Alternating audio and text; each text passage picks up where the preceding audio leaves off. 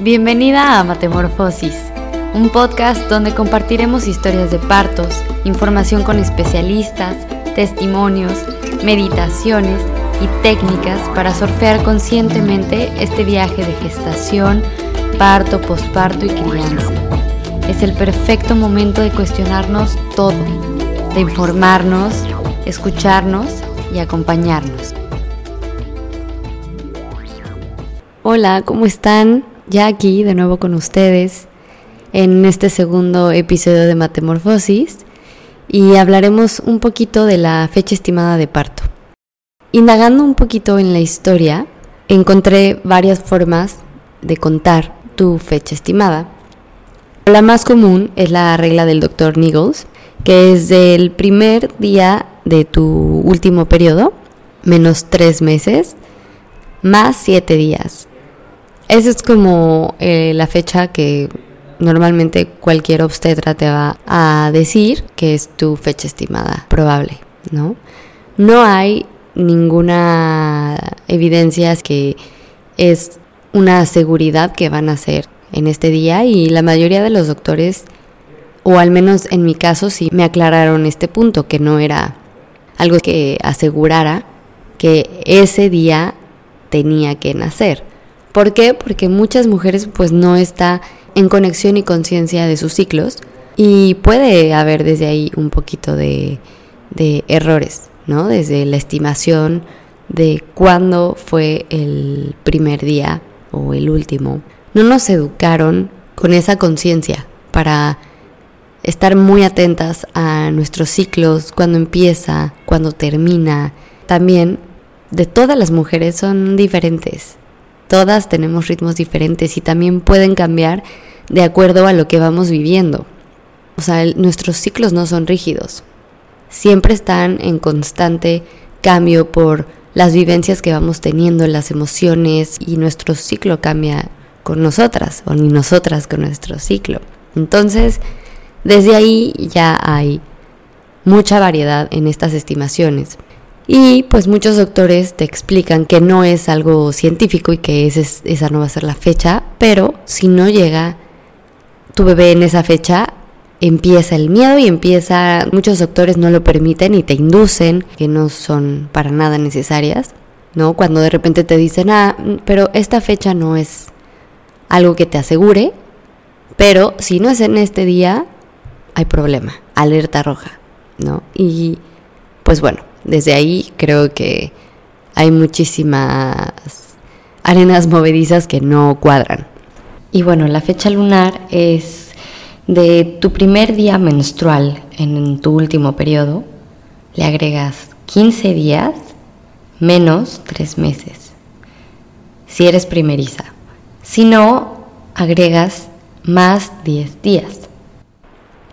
A mí me me resonó muchísimo una partera que yo me encontré cuando estaba embarazada, que ella decía que no le gusta en su comunidad, con sus maestras, decir fecha estimada, porque eso, cuando tienes en la mente una, una fecha en especial, un día, eso significa que en tu mente va a existir un adelanto o un retraso, si no es en ese día, ¿no? Y eso es muy cierto, la presión social es súper fuerte cuando no nace en ese día. Estamos acostumbrados a tener todo programado y no nos gusta salir de nuestra zona de, de confort y no poder controlar las situaciones. Yo me acuerdo que mi bebé nació en la semana de 41, tres días. Había hecho la estimación lunar y tenía la que me dio mi doctor, ¿no? Mi fecha de parto era del 20 de mayo y mi fecha de 10 lunas era el 28. O sea, son 8 días, ¿no? Ya la gente estaba súper eh, ansiosa, pues la gente te, de buena onda te empieza a preguntar que cómo vas, cómo estás. Y eso, quieras o no, causa un poco de presión, ¿no? El decir, no, pues bebé sigue adentro. Una presión social porque realmente sabemos en información actualizada basada en evidencia que a partir de la semana 37 a la 42, tu bebé está en un término safe, ¿no? A salvo. Y esto es por eso que me refiero a que igual y es mejor en visualizarnos en un mes a en un día en especial. Porque en este mes puede ser en cualquier momento y está bien. Y es el tiempo donde bebé decide llegar, porque también hay mucho sentido y mucho misticismo en los tiempos y espacios que decide llegar bebé. Si decide llegar en el agua, en la tierra, qué día, cuánto tiempo de parto, todo eso te da muchas herramientas para también entender un poco la personalidad, la esencia del alma de tu bebé. Todo tiene sentido. Si te das cuenta de qué lado está más en tu vientre, del lado derecho, del lado izquierdo, el lado femenino, el lado masculino, muchas cosas te pueden dar un poco de conocimiento con tu bebé, de poder entenderle un poco más. Y bueno, yo empecé mi... El día 28 tenía cita para programar la inducción. Y el día 28 empecé mi labor de parto. Entonces ya les conté un poquito de esta forma de conteo de las 10 lunas y ahora les voy a compartir una parte de un libro que se llama 10 lunas, 10 Moons, de Jane Hardwick Collins, que habla sobre esto y dice, antes de que el sistema médico calculara los días de gestación, las medidas del bebé dentro del útero, el ultrasonido, y antes de que la electricidad dominara los ritmos de nuestras vidas, cuando las mujeres ovulaban con la luna llena y se regía el progreso de su embarazo acorde con las fases lunares, una mujer pariría a su bebé en su décima luna, contando desde su último sangrado. El parto podía ser confiable estaba en sincronía con los ciclos naturales. Y para mí eso tiene todo el sentido. Cuando antes estábamos en sincronía con la luz solar y lunar, nuestros ciclos menstruales estaban súper en sincronía con las fases lunares. Y es ahí cuando te das cuenta que un embarazo no dura nueve meses, dura diez lunas. Entonces yo les invito a que puedan no enfocarse solo en un día en especial, sino en un mes. Y también que tengamos esta introspección y búsqueda en este rito espiritual que nos lleva a la maternidad, a indagar más en nuestro cuerpo femenino y cómo estamos sincronizadas con la naturaleza, con la luna. Y hacer este conteo para tener también más chance de fluir en el proceso, saber que esto no es a base de medidas ni de tiempos, sino mientras estemos con el equipo adecuado, mientras estemos monitoreando cuando se tiene que monitorear y confiando en nuestro cuerpo y estando seguras de ello, nos da chance de poder fluir también en estos últimos días y en toda esta preparación que la gestación nos da el tiempo y el espacio para poder llegar a ese momento del rito del parto. Y principalmente, por supuesto, creer en los tiempos del bebé, ¿no? De tu bebé. Ya desde, desde un inicio, bebé nos está poniendo pruebas y oportunidades para confiar cada desarrollo de bebé avanza de diferente manera, afuera y dentro del útero. Cuando nacen los bebés sabemos que cada desarrollo de bebé avanza diferente, cada bebé tiene sus ritmos. Si uno empezó a caminar y el otro no, es normal, cada bebé tiene sus ritmos, con tiempos diferentes. Un bebé puede empezar a caminar a los 10, 11 meses, tanto también puede empezar a caminar al año cuatro meses, cinco. Son tiempos abismales y sutiles. Y también pasa en el útero. Los bebés no son robots. Cada bebé tiene sus tiempos, sus ritmos. Cada bebé tiene su motivo y su razón de ser. Y hay que permitirles ese espacio. Y es ahí cuando las intervenciones confunden e invaden nuestros procesos naturales.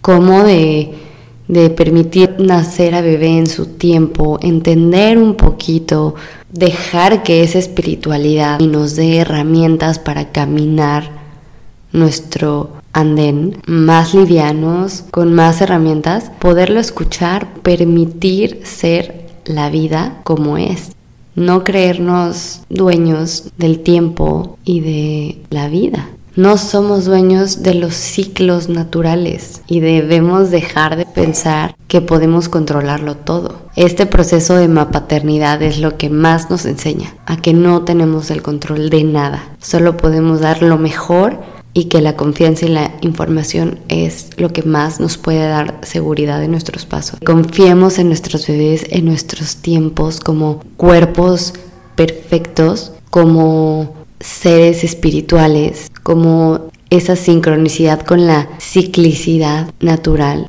Y antes de irme me encantaría dejarles algo que leí en estos días que me pareció muy bonito y que va totalmente con esto que acabamos de platicar justo cuestionarnos y reflexionar un poco en qué hacíamos antes las mujeres al parir, antes de que tuviéramos tantas herramientas para revisar y checar a nuestro bebé dentro del útero en el embarazo. ¿Qué hacíamos? ¿Cómo fluíamos en esta gestación sin tanta información? Que es encontrar ese equilibrio, porque para mí es súper importante informarte, pero se me hace aún más importante, dejar también de escuchar al mundo y escucharte a ti mismo. Es como esos dos balances. Eh, hay que informarse porque el sistema ha malinterpretado y ha hecho muchísimo a su favor lo que nos ha dado desde que somos pequeños y por eso hay que desinformarnos para informarnos con evidencia científica, pero también de lo antiguo, de lo que estaba sincronizado con, la naturaleza. Eso es el balance de lo que necesitamos. Y bueno, se los voy a compartir. Habla de María y el nacimiento de Jesús. Me pregunto si María sintió miedo antes del nacimiento de su hijo, si deseaba haber encontrado un médico o una partera. Me pregunto si se cansó de preguntarse qué habría hecho si algo sucediera, si le preocupaban los cordones enredados, hemorragias o alguna bacteria. Me pregunto si se obsesionó con la etapa de su bebé, si palpó su útero en busca de su peso y posición. Me pregunto si María dudaba de que pudiera hacerlo, si se convencía a sí misma de que su pelvis era demasiado pequeña o demasiado grande, o su cervix incompetente. Me pregunto si María pensaba que su bebé ya estaba tardío, especias, piña o aceite de ricino. Me pregunto si María se sentía loca y sola, si se encontraba suspendida en el vacío del tiempo del nacimiento de su hijo.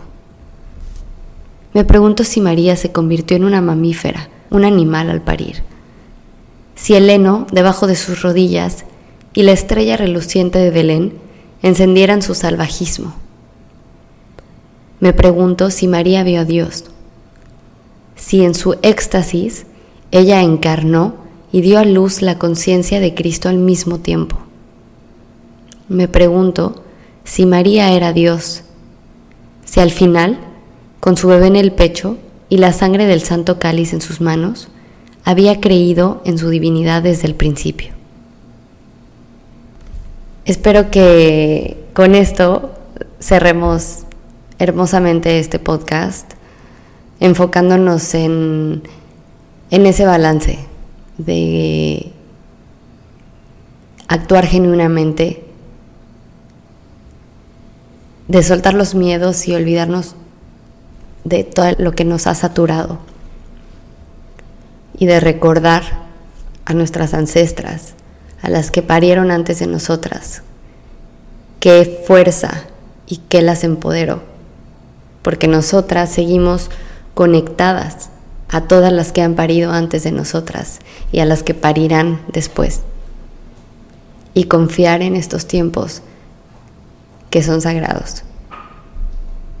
Gracias, nos vemos en el próximo episodio y como ahora y siempre es un placer platicar con ustedes. Gracias por escucharme, por resonar, por compartir. Felices fiestas. Que tengan un hermoso fin de año para abrir uno lleno de nuevas posibilidades, crecimientos y evoluciones.